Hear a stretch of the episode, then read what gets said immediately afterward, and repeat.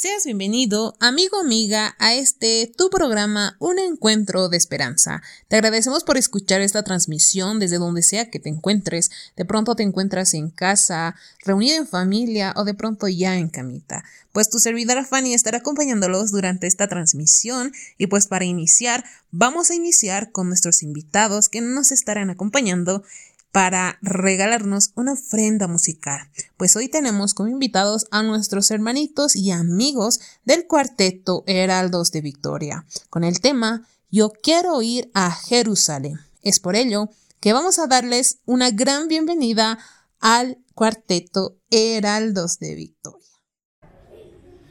Yo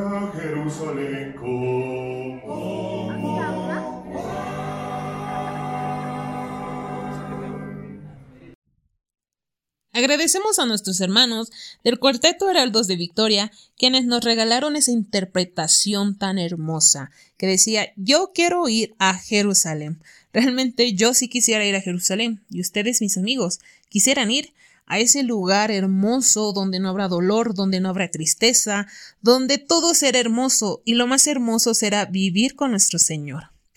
Pues para iniciar con nuestro mensaje de esperanza, Hoy nos estará acompañando nuestro pastor, pero antes de ello vamos a entrar un poco a la introducción de este tema. Hoy vamos a seguir hablando acerca de Pablo. Pablo, un hombre que era siempre fiel a Cristo, que realizó su segundo viaje a Roma, donde varias personas que colaboraron con Pablo querían acompañarlo y dar también su vida por Cristo si fuera necesario. Pero Pablo no lo quiso así y se rehusó a aquellos puedan ir con él, corriendo así con la misma suerte que Pablo, ya que Nerón estaba en la persecución de cristianos aquellos días en Roma.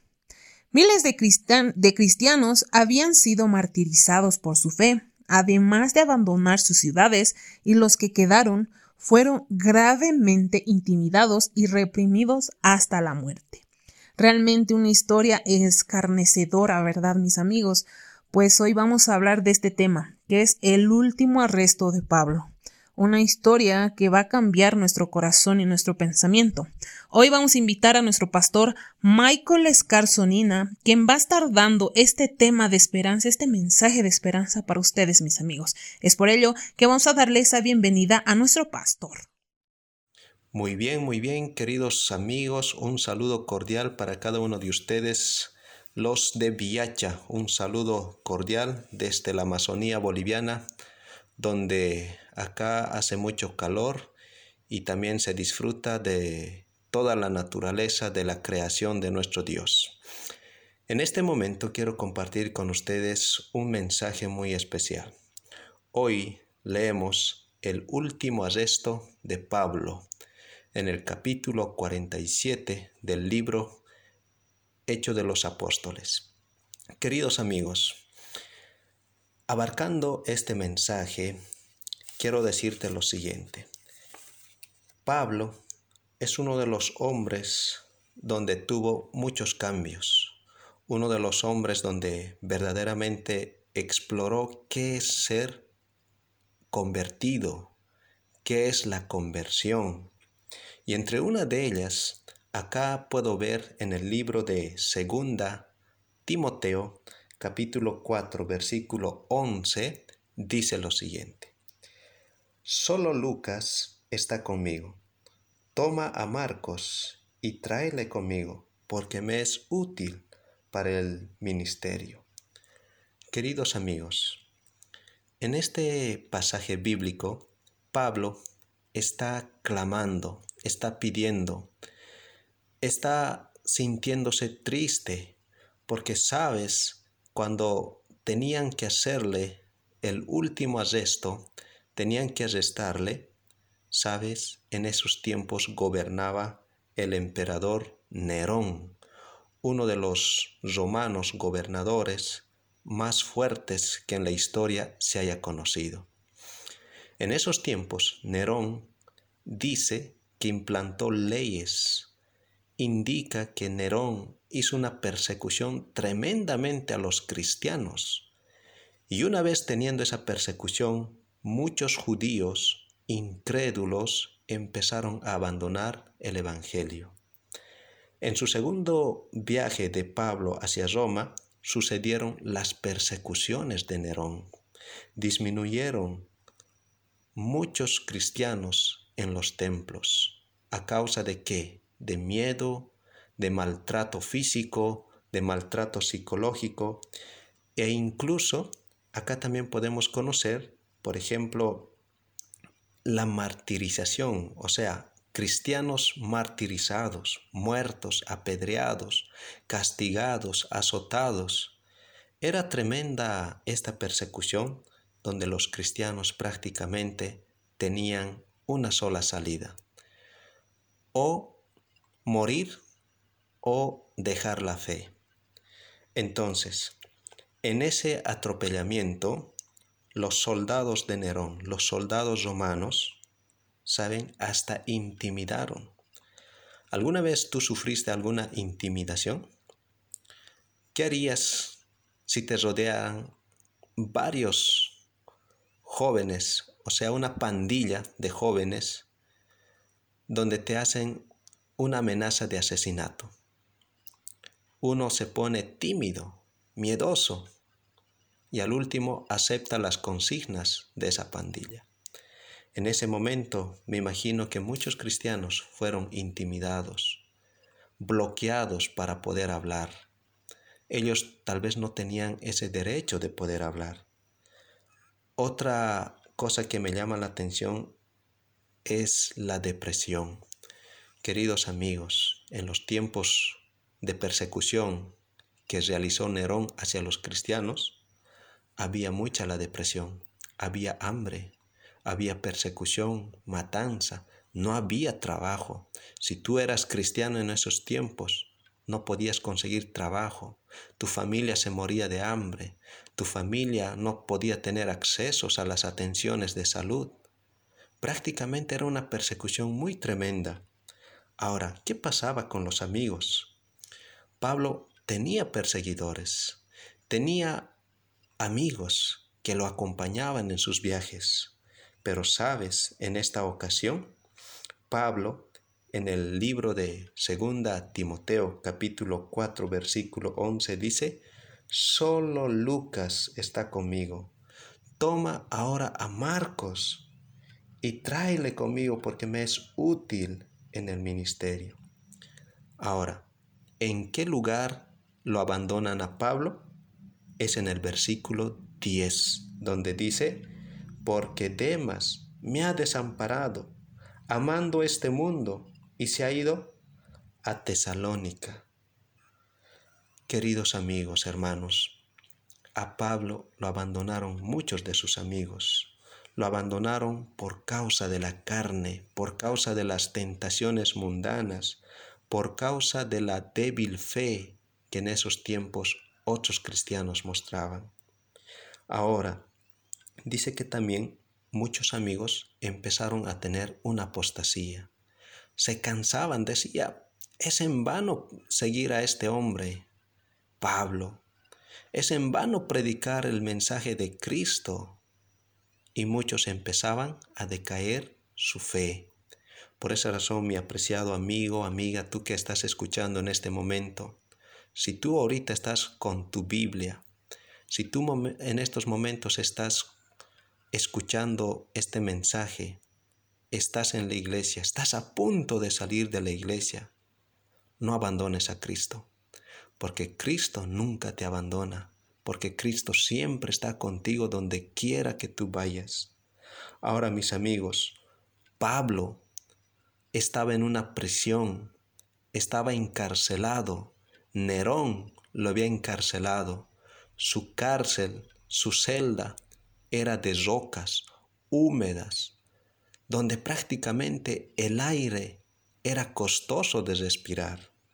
Pablo, ya fatigado por su edad, cansado por todas las cosas, Pablo aún seguía firme en la fe. Él estaba enfermo y de repente, queridos amigos, es ahí donde Dios actúa. Sabes, la Biblia dice que hubo un discípulo de Pablo llamado Lucas. Él nunca lo abandonó. Solo Lucas está conmigo. Él refiere en la palabra de Dios. Ahora quiero mostrarte a otro amigo, otro amigo que tampoco no le abandonó a Pablo. Ese amigo se encuentra en el libro de 2 Timoteo capítulo 1 versículo 16. Tenga el Señor misericordia de la casa de Onesíforo, porque muchas veces me confortó y no se avergonzó de mis cadenas, sino que cuando estuve en Roma me buscó solícitamente y me halló. Saben, queridos amigos, este hombre, Onesíforo, dice que él no se avergonzó de las cadenas de Pablo, porque Pablo en la celda estaba encadenado, estaba sucio, estaba tal vez con el sudor caído, con las lágrimas en los ojos, con el sudor ya prácticamente haciendo de la piel más viejo. Pero aún así, Onesíforo no le abandonó. Saben, queridos amigos, Dios manda a ese amigo.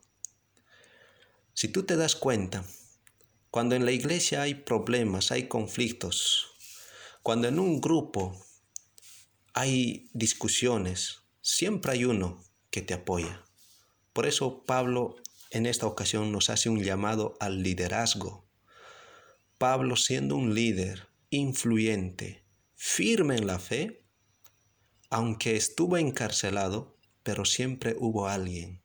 Y ahí estaba Lucas, estaba Onesíforo, quien con toda su ayuda, con todo lo que él podía, ayudaba. Él iba a visitar a Pablo. Él iba a dar un alimento, una fuerza, una oración. Y eso es lo que Pablo en estos momentos nos exige, nos pide por medio de su palabra del Señor, que nosotros seamos líderes serviciales, no líderes servidos, líderes que demos todo al servicio del Señor, que estemos dispuestos a dar antes que recibir. Por eso, mi querido amigo, si en estos momentos tú tienes juventud, dale al Señor toda tu juventud. En esta pandemia, en esta crisis en el cual tú y yo estamos, es el momento de dar todo por el Señor, porque cuando tú das al Señor, en el hogar siempre hay abundancia, en el hogar siempre hay bendición, en el hogar siempre hay salud, hay amor, todas las necesidades que tú y yo tenemos. Si tú en estos momentos eres profesional, dale al Señor todo tu profesionalismo. Si tú en estos momentos tienes algún talento de sonreír, de saludar, de dar la mano, de estrechar, de poder ayudar, si tú tienes en estos momentos posibilidades de ayudar económicamente, con víveres, eh, u otra forma de ayudar, ayuda, porque para el reino de los cielos, para el servicio del Señor es bienvenido. Mi querido hermano, amigo, en esta noche, en esta mañana, en esta tarde, en cualquier momento que tú estés escuchando este mensaje, quiero recordarte, Pablo nos hace un llamado al liderazgo servicial. No importa en la situación que estemos, pero ahí estamos. Con el Señor sufrimos, con el Señor lloramos, con el Señor reímos, con el Señor nos gozamos y con el Señor estaremos siempre para siempre en el reino de los cielos. Amigo, en esta en este momento quizás tú te estás poniendo a pensar, es tan fácil hablar de liderazgo, es tan fácil de servir. Solo te pido una cosa, haz la prueba. Hay veces queremos hacer, pero parece que es bien imposible. ¿Sabes cuál es más fácil? Lo más fácil es el no hacer, pero lo complicado parece el hacer. Pero sabes, si tú haces, si tú sirves, si tú te lanzas al éxito, los resultados van a ser bien satisfactorios. ¿Sabes por qué? Porque lo vas a hacer en el nombre del Señor. Pablo lo hacía de esa manera. A Pablo lo han abandonado, pero Pablo sí tuvo, Dios lo mandó a dos amigos fieles, leales, y tú de seguro eres un hombre fiel, una mujer fiel, un hombre, una mujer leal a nuestro Señor. Entonces, querido amigo, en esta oportunidad, ven al Señor y démosle todo de nuestra vida para que también los que están en nuestro crecimiento, tanto los niños que nos miran, ellos también aprendan de nosotros qué es servir. ¿Está bien? Entonces, mis queridos amigos, les hago llegar mis saludos de parte de acá, desde la Amazonía boliviana, y haciéndoles siempre este recuerdo. Sírvele al Señor. ¿Tú estás dispuesto a servir al Señor? ¿Estás dispuesto a ayudar a aquel prójimo que necesita? ¿Estás dispuesto a ayudar a la naturaleza, a los animalitos? ¿Estás dispuesto a ayudar a aquella persona que en el cual clama, llora? ¿Estás dispuesto a visitar? ¿Estás dispuesto a darle una sonrisa, un ánimo? Hazlo, porque Pablo así lo hizo. Y Pablo aprendió del mejor maestro, Jesús. Jesús es nuestro maestro. Que Dios bendiga su palabra. En estos momentos yo quiero orar contigo. Bendito Padre, gracias Señor te damos por este bonito mensaje que tú tienes y gracias por mostrarnos a ese hombre llamado Pablo, que un día era perseguidor de cristianos, pues ahora Señor desde la cárcel, desde la prisión, Él encomienda a sus discípulos a servir. Tú siempre tendrás a alguien que nos va a ayudar en los momentos más difíciles. Y ese amigo es el que está escuchando este audio. Ese amigo es aquella persona que en su corazón tú estás tocando. Ese amiga, ese amigo, tu Señor ya lo has escogido, pues ahora Él te va a servir, ella te va a servir. Gracias querido Padre por este momento tan especial y bendice este ministerio. Bendice a la iglesia de Viacha, bendice a sus jóvenes, bendice a sus miembros de iglesia y que los jóvenes sean una luz, que sean esa luz para poder predicar, llevar el Evangelio a las personas que lo necesitan. Gracias Padre por esta oportunidad. En tu santo y bendito nombre te lo agradecemos. Por Jesús. Amén.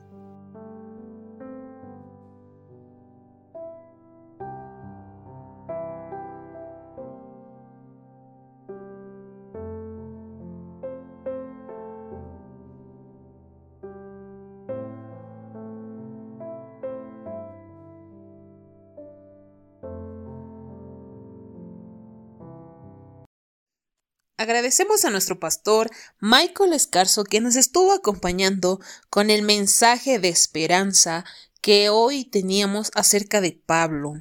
Pues este mensaje realmente es algo algo bueno que nos dejó, ¿verdad? Un poco de reflexión, porque nos dijo que debemos de dar, no recibir.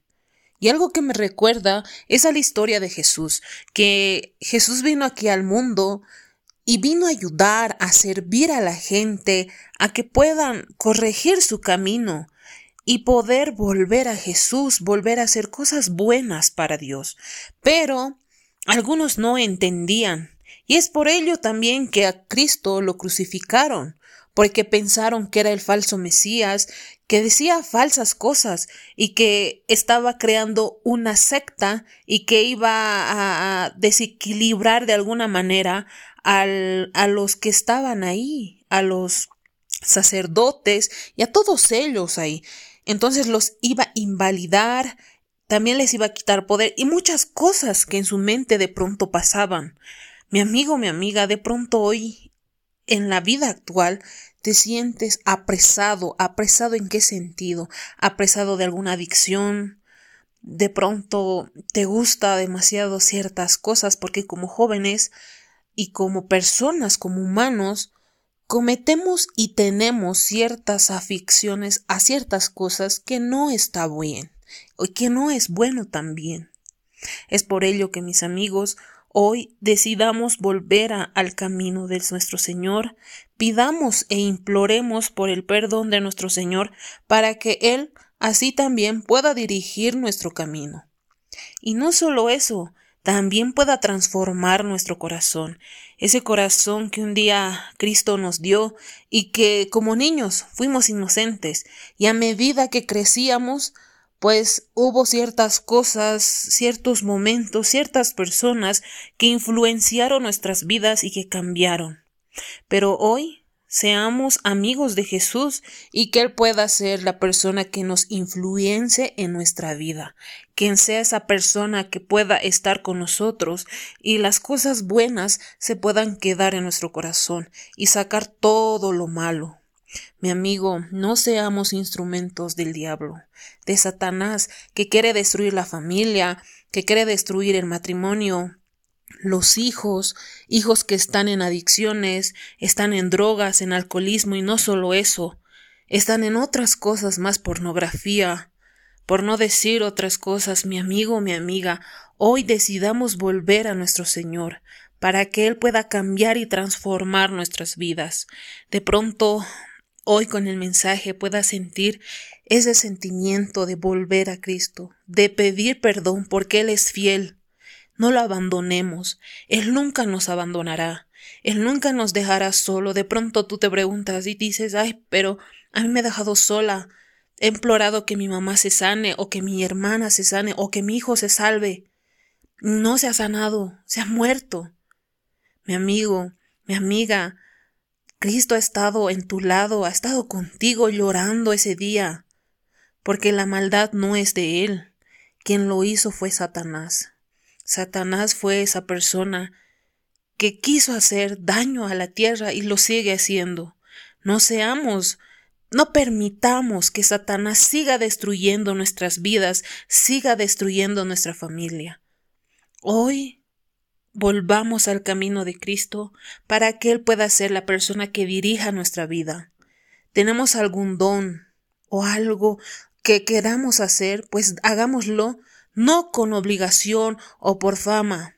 Hagámoslo de corazón, de voluntad propia. Hay gente que hoy en día necesita alimento. Démosle comida. Algunos necesitan ropa. Démosle ropa. Ayudemos a nuestros semejantes. Ama a tu prójimo, eso dice en la palabra. Escrito está, ama a tu prójimo así como tú te amas. ¿Y cómo es que si no ayudo a mi amigo, entonces quedará decir que conozco a Cristo? Mi amigo, volvamos a Jesús para que cambiemos y transformemos nuestro corazón. Pues así terminamos este capítulo. Mi amigo, te agradezco que escuches esta transmisión. Nuevamente puedes escucharnos en diferentes plataformas. Estamos en eBooks, Spotify, Facebook, YouTube y también estamos en Anchor. También puedes seguirnos en las diferentes redes sociales y en las diferentes plataformas ya mencionadas. Pues así terminamos este capítulo. Te esperamos en el siguiente capítulo y pues este ha sido tu programa Un encuentro de esperanza. Una vez más, que Dios pueda bendecirte grandemente y que Dios pueda transformar tu corazón. Nos vemos a la siguiente.